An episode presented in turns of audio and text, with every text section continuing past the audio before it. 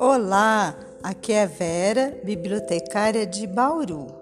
Hoje vou apresentar para vocês uma história da escritora Ruth Rocha, com ilustrações de Adalberto Cornavaca, da editora Salamandra. A história se chama A Rua de Marcelo. Na minha rua tem uma porção de casas e prédios tem casas que servem para morar, tem outras que servem para trabalhar. Quando os prédios servem para morar, chamam-se prédios de apartamentos. Na minha opinião, esses prédios deviam se chamar empilhamentos, porque são uma porção de casas empilhadas umas em cima das outras. Todas as casas e os prédios têm um número o nome da rua, mais o número das casas, se chama endereço. O endereço é importante para as pessoas encontrarem a gente e também para que a gente receba cartas, jornais e até uma pizza de vez em quando. Tem ruas que são calçadas e tem ruas que são de terra.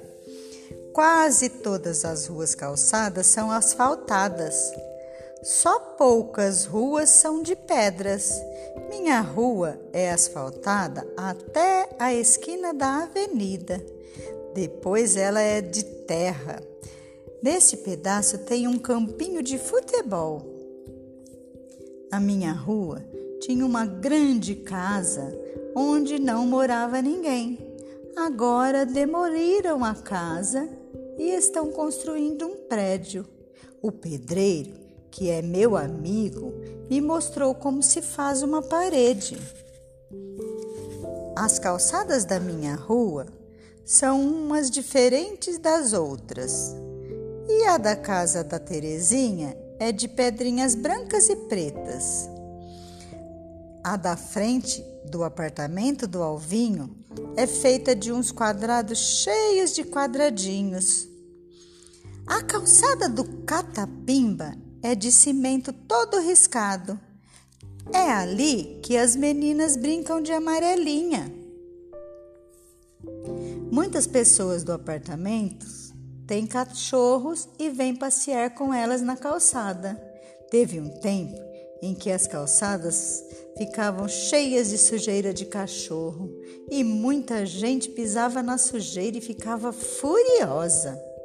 Então, as crianças da rua combinaram que quem tem cachorro carrega um saquinho e uma pazinha e tira a sujeira da calçada.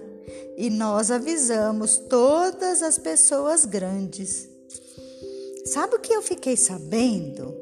Que é assim que eles fazem nas cidades mais importantes do mundo. A gente também combinou que quem puder vai plantar uma árvore em frente da sua casa e vai cuidar dela para ela crescer forte e bonita. Nos bairros mais bonitos, as ruas são cheias de árvores. O Beto foi o primeiro que plantou uma árvore. Ele até fez uma cerquinha em volta e todo dia ele rega a árvore. Na minha rua tem casas térreas, que são casas baixinhas, como a da Terezinha, e tem casas altas, como a do Catapimba, que tem escada dentro e chama sobrado. Tem a casa do Zeca, que fica em cima da padaria. E tem o prédio onde mora o Alvinho, que é bem alto e até tem elevador. Tem casas que ficam bem junto da calçada e outras ficam lá no fundo e tem jardim na frente, como a casa da Terezinha. E tem umas que tem um espaço grande nos fundos, que se chama quintal, como a casa do Catapimba. As luzes da minha rua ficam nos postes muito altos, ligados por muitos fios. Os fios estão sempre cheios de fiapos, que são restos de papagaio. Você sabe o que é papagaio? Tem gente que chama os papagaios de quadrados, de pipas, e teve um amigo meu que chamava de pandorga.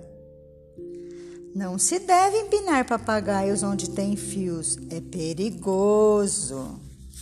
Na minha rua passa o lixeiro que leva o lixo, o carteiro que traz as cartas e o fruteiro que vende frutas. Mas o homem que entrega água na casa do alemão não se chama aguadeiro, como eu chamo que acho que devia. Ele é o entregador de água. Na minha rua tem uma feira divertida. Eu gosto muito de ver. Tem tudo que é fruta, verdura, ovos e um monte de outras coisas. E na minha rua tem a minha casa. Minha casa não é grande nem pequena e tem um jardim na frente, com outra casa dentro, a casa do meu cachorro, o Latildo. Na minha rua tem muitos amigos e a gente gosta muito de brincar, uns na casa dos outros. Um dia, se você passar por lá, venha conhecer a minha rua. E fim. Assim termina a história de Ruth Rocha. Por hoje é só. Um grande beijo e até breve!